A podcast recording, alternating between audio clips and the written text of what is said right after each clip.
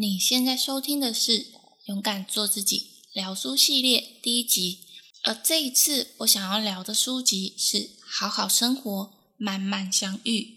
那我会开始制作聊书系列的单元，主要也是因为我除了在 YouTube 频道上分享我书评的内容之外，那我同时也想要借由更长的叙述方式，然后结合我生活中所看到的事情，类似像聊天的方式，和你说一说这本书里面的内容。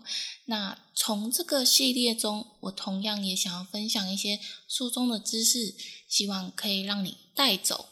如果你喜欢更精简版本的，节省时间的话，那就可以到我的 YouTube 频道上。观看我的影片哦。那勇敢做自己的节目内容，主要是透过我自己的个人成长经验，还有书中的知识，希望借由我过去所知道的一切事情，来帮助你一步一步实现理想的人生。如果你喜欢这样子的内容，也花一点时间订阅这个节目哦。那我们就开始今天的节目内容吧。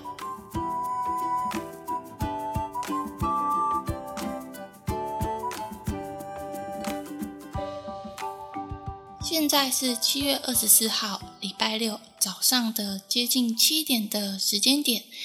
那我想要聊的这本书《好好生活，慢慢相遇》，也许我在明天礼拜天的晚上 YouTube 频道上可能会上这部影片的说书内容。其实我会这么说，也是因为有时候我会一次连续拍两部的说书影片。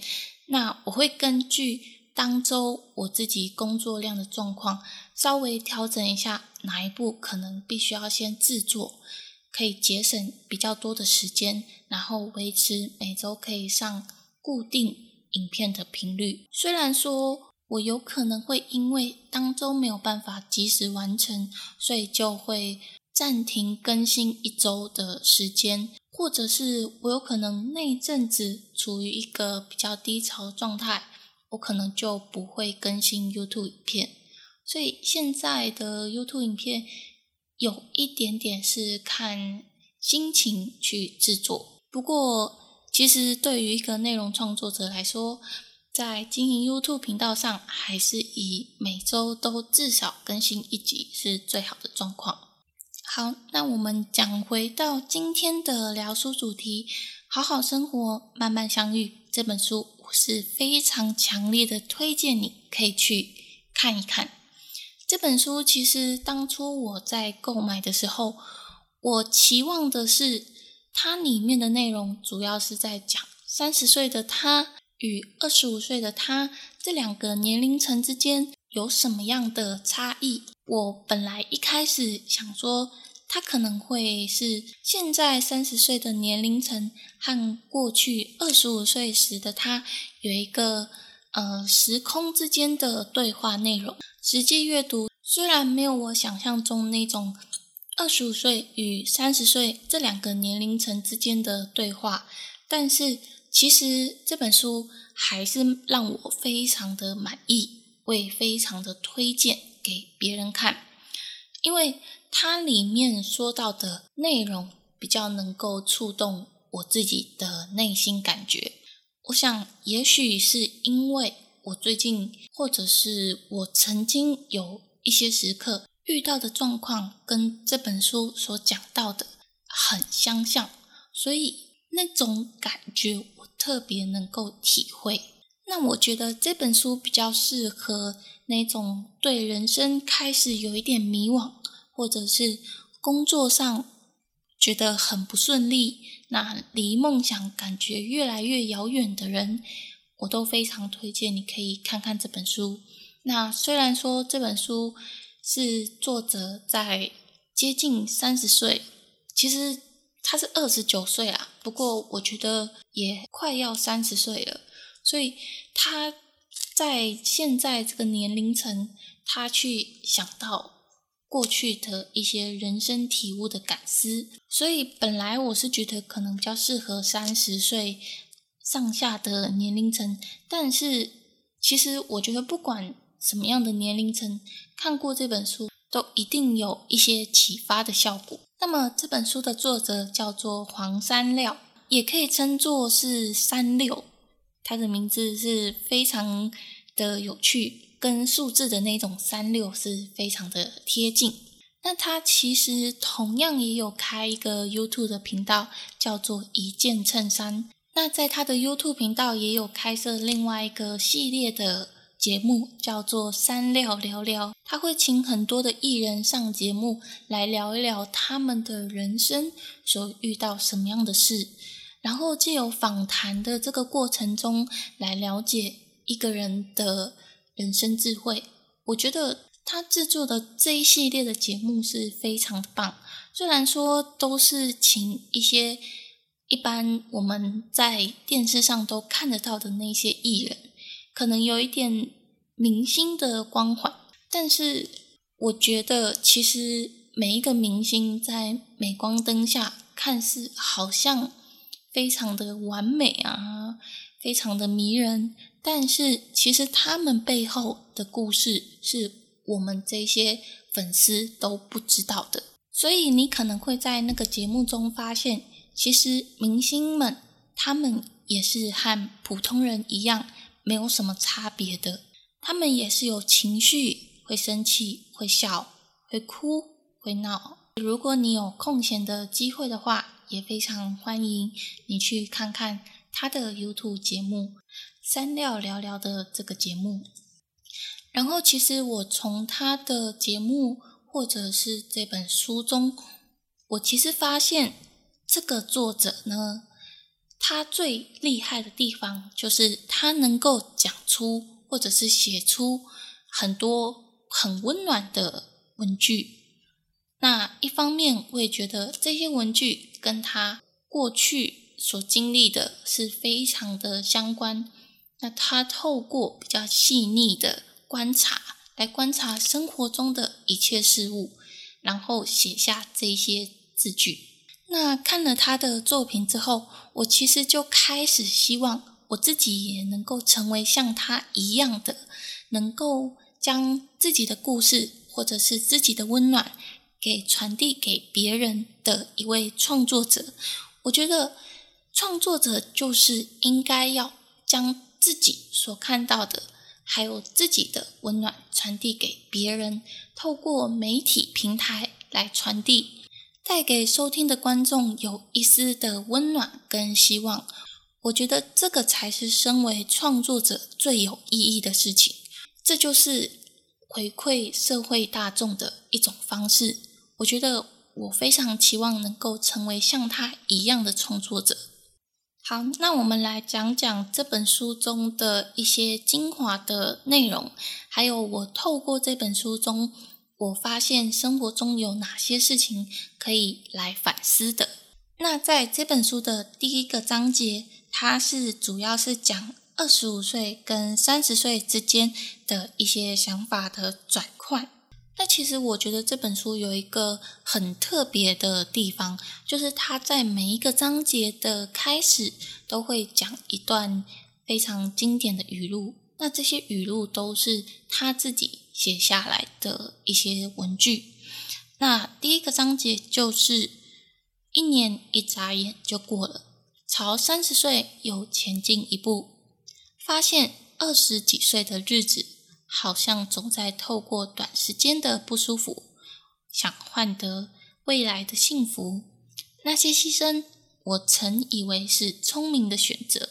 所以这个章节呢，它主要是在讲说，诶，他二十几岁的时候，其实他比较锁定在二十五岁，也就是在二十五岁的时候，他的一些个性啊，比较冲动啊，或者是。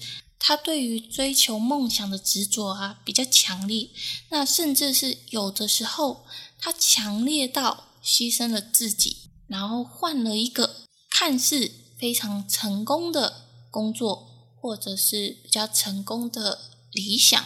可是，当他三十岁的时候，他回过头来想一想，其实过去他做的这些牺牲，并没有让他变得更快乐。反而让他对人生开始更加的迷惘。其实呢，他写的这个章节的二十五岁，也差不多是我现在的年龄。所以借由这本书，我会发现，其实我现在的年龄，差不多也是处于一种血气方刚、非常的热血，然后尽可能的往前冲。那对于一些身边比较珍贵的事情，我认为。能够牺牲来换取我未来的成就，我觉得是一个蛮值得的。但是，其实透过这本书，我会发现未来三十几岁的我可能会后悔我这么做。所以，因为这本书，我提早的认识未来的我的想法。那三十几岁其实也算是人生的一个转折点，不管是在工作啊，或者是思想上，都会比。二十几岁的人还要成熟许多，所以我觉得这个章节虽然说它讲的内容是蛮少的，但是却能够点醒我的一些启发。那回到这本书，那其实他想表达的是，三十岁了，有一些事情应该要知道自己有什么地方是适合的。有什么是不适合的？知道应该要放弃些什么，或者是知道有些东西是适度的努力就好，不要因为这些事情而把自己放在最后面。应该要好好的照顾自己，好好的重视自己。三十岁之前总是会考虑对方的感受，但是三十岁之后就应该要更加的重视自己。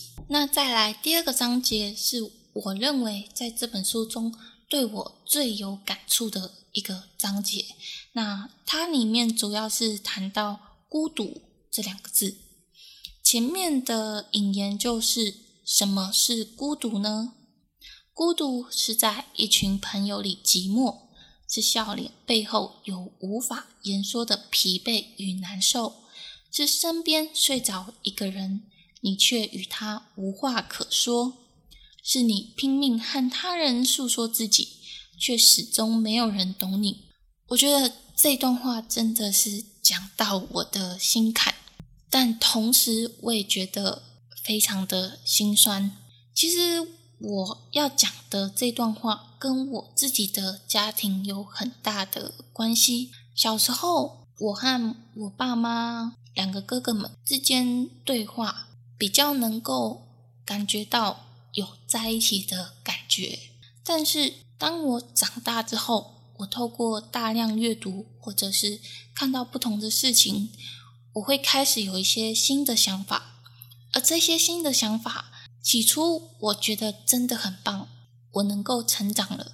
但是当我意识到我开始和我的家人之间沟通有一个隔阂存在的时候，我反而觉得读了那么多书，让我开始有一点孤单的感觉。虽然说我现在依然觉得阅读对于我来说是很大的帮助，我可以借由书中的内容去了解到更多的事情。那我同样也会去强迫自己去看一些别人的文章或者是别人的影片，来更加增长自己。这个感觉是真的很棒。但是有些事情有好处，同样也有坏处。就像是在灯光照射下，在正面你看起来是光亮的一面，但是相对的，它的背面也有一个黑暗的一面。所以凡事都有一体两面，有它的好处，就一定有它的坏处。所以呢，阅读跟看很多事情，对我来说。它的好处就是让我的眼界开阔了，但是呢，坏处就是我其实和家人之间的隔阂变得更深了。其实我们家是比较严一点的，那也比较封闭一点，所以有一些眼光可能就没有这么的广阔。和他们对话的时候，小时候我的眼界就是没有那么广，所以我会认为。我和我的家人是在同一个地方一起对话，所以会有一种归属感的感觉。但是，当我现在我的眼界已经比较广的时候，我就会觉得有时候和他们对话的时候，不是很懂他们心中在想什么，或者是有时候我做这些事情，没有一个人可以倾听，那种就是在同一个屋檐下生活了二十几年，但是却发现这个家里面没有一个人是真正的了解我。我觉得这个才是真的孤独，所以我认为有一种孤独叫做陪伴。虽然说在现实生活中有很多人在你旁边，或者是有你最爱的人在你身边，可是呢，这种在实质上有在陪伴的感觉，可是你的内心却没有受到一点陪伴的感觉。我想。这可能也是很多人会遇到的状况。那接下来介绍的这个章节，一样也是我很喜欢这本书中的其中一个章节。那这个章节的标题就是“一边努力，一边快乐过日子”。那语录是：“成功真该是换来的吗？付出的时候为何总是痛苦的？为何努力总会变成一种牺牲？”为何我们不能一边努力一边快乐过日子呢？其实这句话让我反思，过去我在找工作的时候，我有同时面试了不少家公司，那也录取了一些公司，但是有些工作必须要加班，虽然说薪水可能比较高，但是它相对来说，我回家的。和家人相处的时间就变得比较少一点。那有些工作虽然距离有一点远，但是它能够准时上下班，让我可以多一点时间和我最爱的人，还有我的家人相处。那那个时候，我就是在选择这两者之间，我应该要选择哪一项会比较好。虽然说那个时候我选择了距离稍微比较远。但是可以准时上下班的工作，那个时候也是觉得说我可以多花一点时间在下班之后充实自己。可是现在想一想，其实那个时候我做的决定是对的。我放弃一个加班时间很长，而且薪水也比较多的工作，一方面我确实实现了我在下班之后多充实了我自己。那另外一方面，我庆幸的原因是我利用下班之后的时间和我的家人们多相处，和我爱的人多相处。我想这些是金钱换不来的东西。虽然说有钱会让你觉得好像很厉害，好像出社会就是比别人厉害一截，但是其实有时候你一个人静一静的时候，你会发现那些。很多钱并不会让你真正的快乐，你反而会觉得很孤单，因为你失去了和你最爱的人相处的时光，那些美好的回忆是时间过去了就不会再回来了，所以我才选择了距离稍微比较远，薪水也比较低一点，但是我却能够在下班的时间和。我爱的人有更多相处的时光。我想透过现在这个这个章节里面讲到的内容，为何我们不能一边努力一边快乐过日子呢？当初我的选择就是让我可以一边努力一边快乐的过日子，我觉得很值得。可是反观现在社会的一些状况来说，当时我记得我在念研究所的时候，那个时候我们科系的第一个志愿就是进台积电，就是那种每天好像机器人一样的操作机台的台积电。虽然我现在讲有一点片面，因为其实我也不是台积电的员工，所以我不能够比较理解他们员工的生活状况。可是就我认识的。一些人有进台积电的人，他们其实经过了这些工作状况的摧残，我听到的好像都过得很糟糕，甚至因为进台积电，所以他们的年薪百万已经不是一个很稀奇的事，所以他们有很多的是钱，他们就利用这些钱在下班时候买一些东西啊，或者是买很多吃的来消遣，可是心中的那些孤独感并不会消失，他们只是借由买东西。还有吃东西来填补心中孤独寂寞的空间，可是事实上，这些并不能够填满他们的内心，所以他们还是很孤独的。其实啊，在大学时期的我也是会觉得台积电真的很厉害，有朝一日我一定要进台积电工作。可是当我正式出社会的时候，因为我听到有一些人。他们在台积电过得不好，所以我就会开始认为，台积电虽然很有钱，但是它剥夺了我的生活。我虽然我有收到几次台积电的邀请面试通知，但是我没有去面试，我也没有想要进台积电的想法，因为我知道那不是我要的生活。我虽然进台积电可以很努力的工作。